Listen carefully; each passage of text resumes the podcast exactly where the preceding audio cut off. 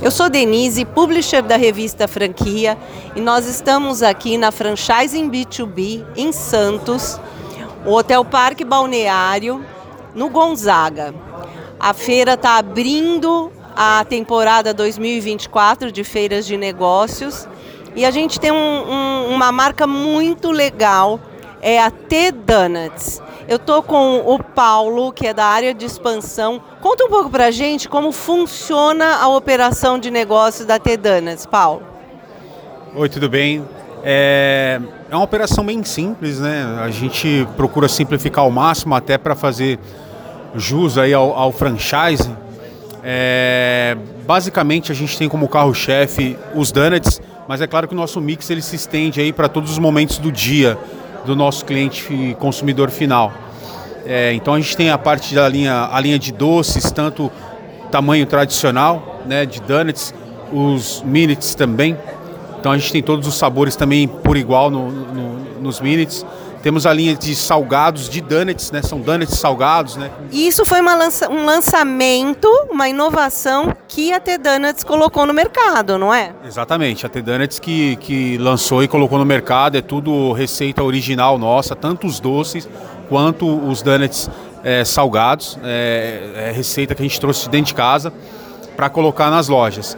E, e tem também a, a, aquela, aquele mais tradicional, um pão de queijo, tem o café, tem o milkshake, tem uma soda limonade, tem alguns outros produtos que contemplam o nosso mix, que vai atender o nosso consumidor aí em qualquer horário do dia para qualquer experiência.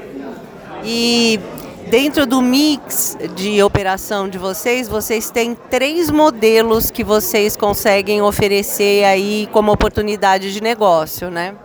Sim, exatamente. É, a gente procura é, atender o, o, nosso franqueado, né?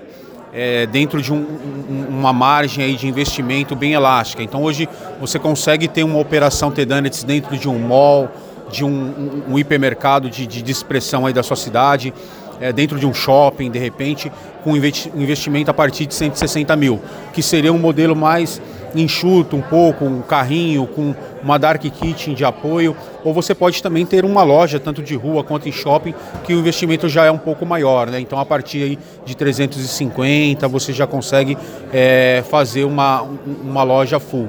É, então assim, é, isso é muito importante porque é, muito, muitos vinham até a gente né, com um capital de investimento um pouco menor e a gente falava de 400 mil, de, de, de 500 mil e, e, isso não, não atendia. Então, criar esses modelos de, de, de negócio mais enxuto para que a gente consiga também atender algumas cidades que são um pouco menores e as pessoas tenham essa experiência né, de, de, de ter um, um donuts de, de excelente qualidade, foi o que levou a gente aí a, a a fazer essa, essa repaginada aí no investimento e no modelo de negócio que a gente tem hoje. Então são três: carrinhos, quiosques e lojas.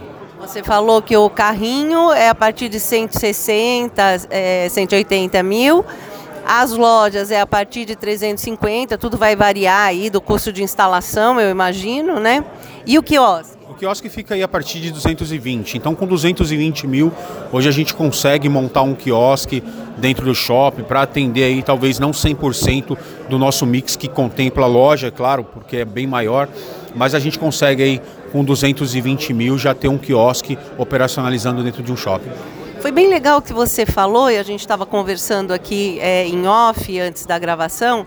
É, quando o franqueado opta pelo carrinho, ele também vai estar tá operando uma Dark Kitchen para poder estar tá entregando via iFood, é isso? Isso, o carrinho ele, ele vai funcionar como um, um ponto de venda avançado, né? É, a gente monta uma Dark é, num local onde você também tem um aluguel, um custo de ocupação um pouco mais barato, né? e ali você consegue atender no delivery, a cidade inteira. Então o seu ponto de venda no delivery vai ser ali. E essa Dark ela vai te fornecer é, os produtos já é, processados, já, já é, pronto para consumo, para que você abasteçam esses carrinhos no ponto de venda. E o mais legal disso tudo é Quando você tem um suporte desse com a Dark Kitchen já instalada, você consegue expandir o seu ponto de venda. Então você não precisa ter um ponto só. Você consegue colocar em dois ou três pontos na cidade ou ao redor para você atender com essa mesma estrutura da Dark Kitchen que você já montou para o primeiro. Então isso acaba também fazendo com que você, em vez de investir novamente mais 150, 160 mil, você consiga investir 70, 80, 90 e tenha o segundo, seu terceiro ponto é, de venda com um valor bem menor de investimento inicial. Bem legal, porque aí o, o franqueado consegue escalar dentro da, da, das regiões que ele vai estar tá operando, né? E é, vocês têm no DNA o delivery, até porque vocês é, lançaram a marca um ano antes da pandemia, né? Logo, logo próximo à pandemia e a pandemia não atrapalhou aí a performance da rede, né? É, conta um pouco para a gente sobre essa performance do franqueado e percentuais de delivery, de, de frente de balcão. É, a, a, a pandemia, né, ela veio para ensinar algumas coisas, né, e esse consumo é, de alimentação através das plataformas de delivery, ele, ele avançou muito, principalmente com alimentação. É, então foi muito positivo assim para a gente e isso se estendeu. É claro que agora com a volta, né, nesse novo normal aí, é, as coisas vão voltando e, e o atendimento de balcão ele representa bastante. Hoje no, no, mercado de alimentação é muito forte, chega a bater 50% ou até mais, num geral, assim, as vendas através do delivery. No nosso caso, a gente tem uma parcela um, um pouco menor, né? então a gente vai falar entre 30% a 40% de venda no delivery em algumas frentes de negócio. É, mas ela é muito representativa para a gente. Então, assim, é, é uma fatia do mercado que a gente não pode deixar de atender, porque ela vai representar muito lá na, na última linha do, do, nosso, do nosso plano de negócio. Então a gente explora isso, a gente tem alguns parceiros. É, a questão do delivery tem às vezes um custo um pouco mais alto para você operacionalizar, mas a gente tem uma equipe bem forte aqui que acaba brigando para que essas taxas sejam um pouco menores e beneficiem o nosso franqueado lá na ponta. É muito importante, a gente pratica, a gente faz, é importante para o mercado, eu acho que só agrega. A gente só tem que ajustar para que caiba tudo ali dentro da nossa operação sem onerar. E vocês então, com que plano de expansão agora para 2024?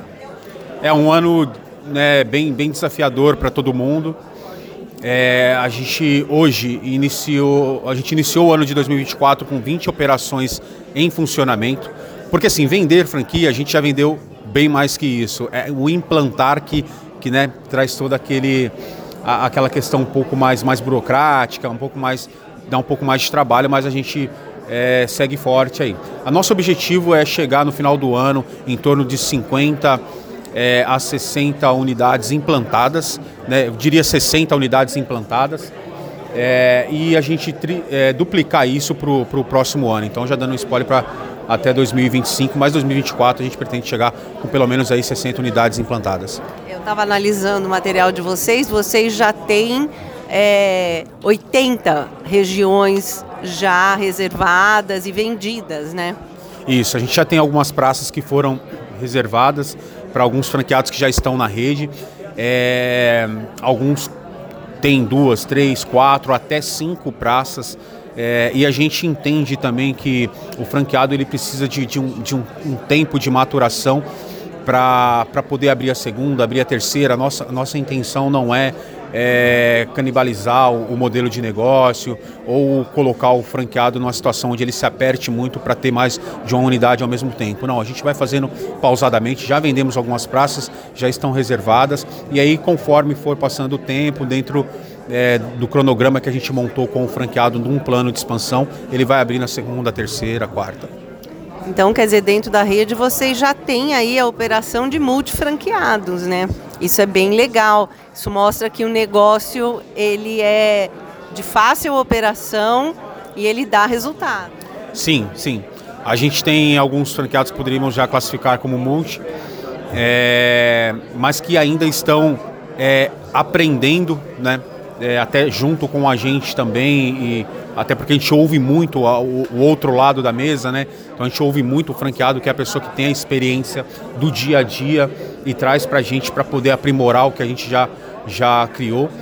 É, então, assim, de uma certa forma, é, a gente faz é, é, essa expansão até um pouco mais agressiva com quem está dentro de casa, mas ao mesmo tempo pausada e com o pé no chão, é, entendendo que a gente precisa entender do modelo de negócio, né? O nosso mercado precisa estar tá bem engajado para poder partir para um segundo, para um terceiro passo. Então, a gente, ao mesmo tempo que faz uma, uma expansão um pouco mais é, agressiva com quem está dentro de casa, com quem a gente já conhece, a gente também tem esse pé no chão de, de, de controlar isso para que a gente não, não tropece aí no, nos próximos passos.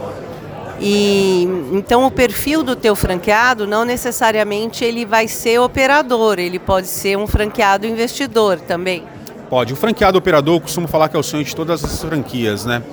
É, porque, como diz o ditado, e a gente usa muito isso em, em, no nossos, nas nossas conversas, que é o olho do dono que engorda o gado, né? Então, se a gente tem um franqueado operador que está à frente do negócio, que se dedica àquilo, que de repente quer até viver daquilo, é o melhor dos mundos, né? Porque o resultado ele vai vir. Não tem nada supera o trabalho, né? Então o resultado ele vem. Mas a gente também tem o perfil do franqueado investidor, que não é problema algum, desde que ele tenha alguém para operacionalizar. E a gente dá todo o suporte em relação a isso, né? Tanto com treinamento, é, visita em campo. Então a gente tem todo esse suporte dentro da, da franqueadora para aquele franqueado que quer ser é, um investidor. E está tudo certo. Né? A gente só tem que colocar as pessoas certas no lugar certo para que não dê para que dê resultados positivos, né? Então é, a gente tem todo, todos os perfis de, de franqueado dentro da rede e a gente vai atendendo cada um de acordo com a necessidade. Bom, muito obrigada, Paulo T. Donuts. Venha, é, você que está aqui na Baixada Santista, hoje até as 8 horas da noite, aqui no Parque Shopping Balneário, na Ana Costa, no Gonzaga, em Santos.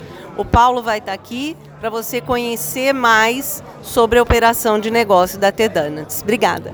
Por nada, eu que agradeço vem para a feira, vem falar com a gente. Além da Tedanis, tem tantas outras marcas tão bacanas quanto aqui. Eu acho que essa experiência tem que ser vivida. De repente tem aquele despertar, né? Você está buscando alguma coisa, algum investimento e aqui você vai encontrar. E vindo à feira, vem falar com a gente, vem provar o Donuts que eu tanto falei aqui ao longo desse bate-papo. Que a gente tem alguns aqui para você poder provar e, e, e confirmar aí que, que são bons. Né? Hoje a gente fala que a gente tem o melhor donuts do Brasil e de fato a gente tem. Bom, eu vou assinar embaixo porque, lógico, eu já provei um. Obrigada, Paulo.